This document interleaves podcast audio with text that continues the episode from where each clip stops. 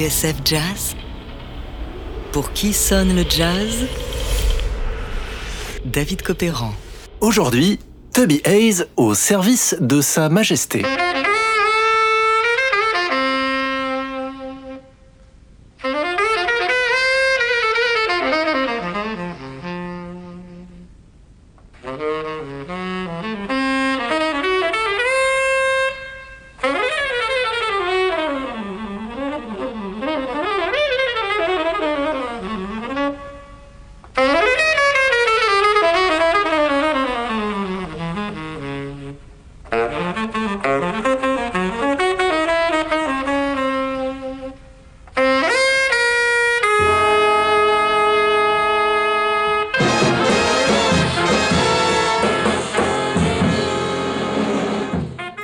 Ce ténor au jeu débridé qui nous en met plein la vue Ben dites donc, il a l'air prêt à casser la baraque. Eh bien, c'est Tubby Hayes qui fut dans les années 60 le grand champion du jazz anglais. You don't frighten us, English pig dogs! Un son véloce, une technique ahurissante, sa réputation a traversé l'Atlantique où il fit jeu égal avec les grands américains, lui qui à Londres se sentait un peu à l'étroit. Sans vouloir critiquer personne, disait-il au journaliste Les Tompkins, je pense que l'environnement en Angleterre ne pousse pas les musiciens à se dépasser. Moi le premier. Good evening, ladies and gentlemen. Welcome to the Ronnie Scott Jazz Club in London.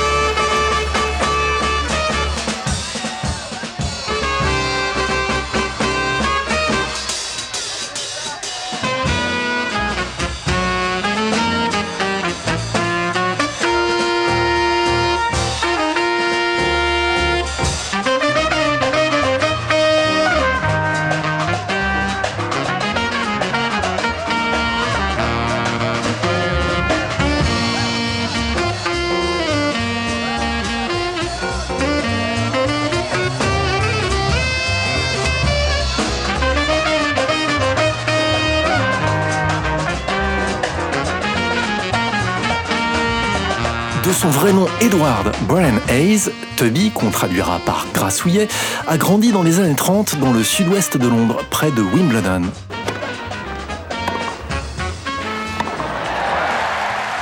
Loin des cours de tennis, son truc à lui, c'est le sax. Dès l'âge de 5 ou 6 ans, dit-il, je tannais mon père pour qu'il m'achète un saxophone. Ce à quoi son père lui rétorque avec un fatalisme bien peu britannique Tu n'arriveras jamais à souffler dedans, c'est beaucoup trop gros. Alors, Tubby se replie sur le violon et le piano. Le ténor, ce sera plus tard, en autodidacte.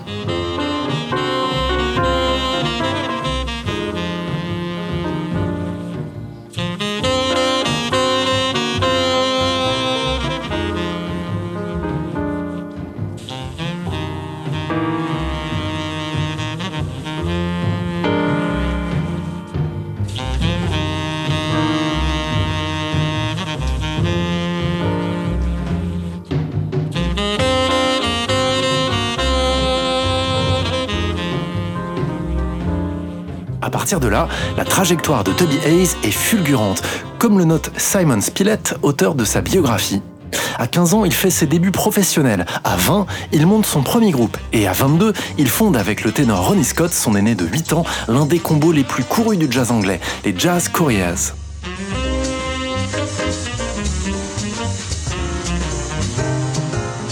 Homme à tout faire, il joue aussi du vibraphone, de la flûte, compose et arrange. Tubby Hayes s'impose comme le jazzman le plus brillant de sa majesté. Parce que son rêve inavoué est de boxer dans la même catégorie que ses idoles américaines, Paul Gonzalez, Sonny Rollins ou encore John Coltrane, il redouble d'efforts, joue de plus en plus fort et de plus en plus vite. Un rêve américain qu'il finira par réaliser en 1961 lorsqu'il débarque au Half Note de New York et bat les saxophonistes Alcone et Zoot Sims à plate couture devant leur public.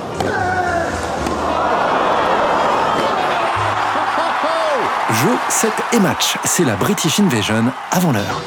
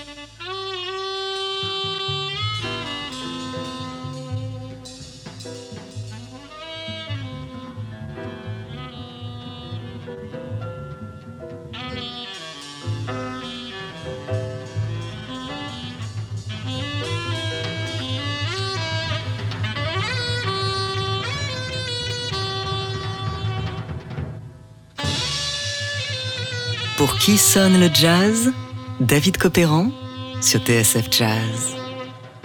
Enregistré par la BBC le 25 janvier 1965, le ténor Toby Hayes ne fait pas de quartier sur les harmonies de So What de Miles Davis. Un extrait de Hip, The Untold Story of Toby Hayes, 1965, un recueil d'archives inédites de la BBC qui vient de paraître chez Rhythm and Blues Records.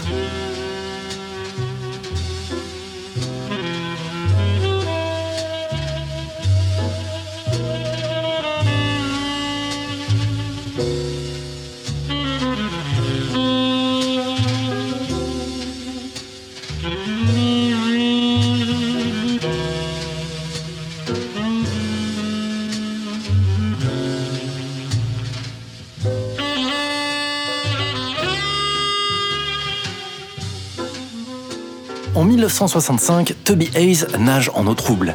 Ses escapades aux États-Unis l'ont imposé comme un soliste de classe mondiale, mais chez lui, en Angleterre, le ténor a l'impression de tourner en rond. What are you doing in England? Mind your own business. Même les critiques l'ont remarqué. Il y a quelque chose de statique dans son jeu, peut-on lire dans la revue Jazz Monthly, comme s'il n'avait plus de défi à sa taille.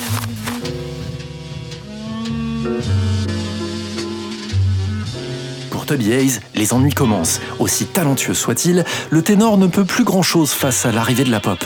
Fontana, le label qui l'a propulsé comme jazzman numéro 1 d'Angleterre, le délaisse au profit de productions plus commerciales.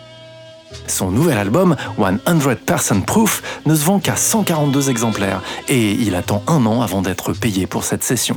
Quant à son prochain disque, Mexican Green, il est repoussé au calendrier grec. En coulisses, la vie de Toby Hayes déraille elle aussi.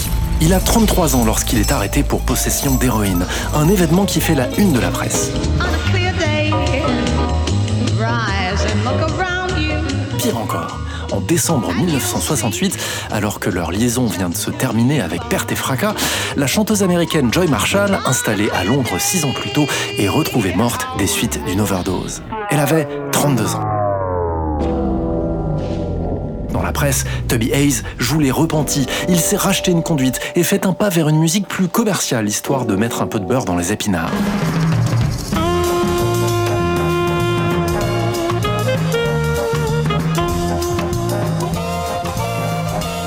Or, Toby Hayes n'en a pas fini avec les ennuis. En 1970, lorsque sort The Orchestra, Toby Hayes est victime de multiples infections qui le clouent trois mois à l'hôpital. Hayes paye une vie qu'il a brûlée par les deux bouts. Et puis The Orchestra, avec ses reprises des Beatles et de Sergio Mendes, est un flop. Ses fans ne l'attendent pas du tout sur ce terrain. Le reste du monde non plus d'ailleurs. L'Angleterre de l'époque n'est plus du tout un pays de jazz.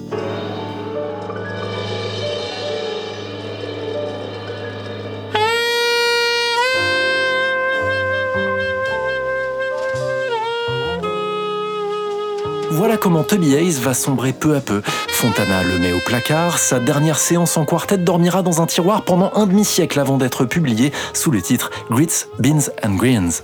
Un incontournable. En 1971, Hayes subit une opération à cœur ouvert, dont les complications le conduiront à sa perte en 1973 à l'âge de 38 ans. Il pensait alors revenir aux affaires, un album qui l'aurait emmené vers des contrées plus rock, sûrement influencé par la musique de Miles Davis ou John McLaughlin, un jeune guitariste, qu'il avait d'ailleurs recalé quelques années plus tôt. Tubby, quintet. Aujourd'hui, Toby Hayes est toujours considéré comme la figure majeure du jazz britannique. Un saxophoniste génial que certains jugeaient trop volubile, mais dont le seul tort en réalité fut d'être né du mauvais côté de l'océan. Where am I going? se demandait-il lors de sa fameuse séance perdue de 1969. La réponse, lui seul la connaissait.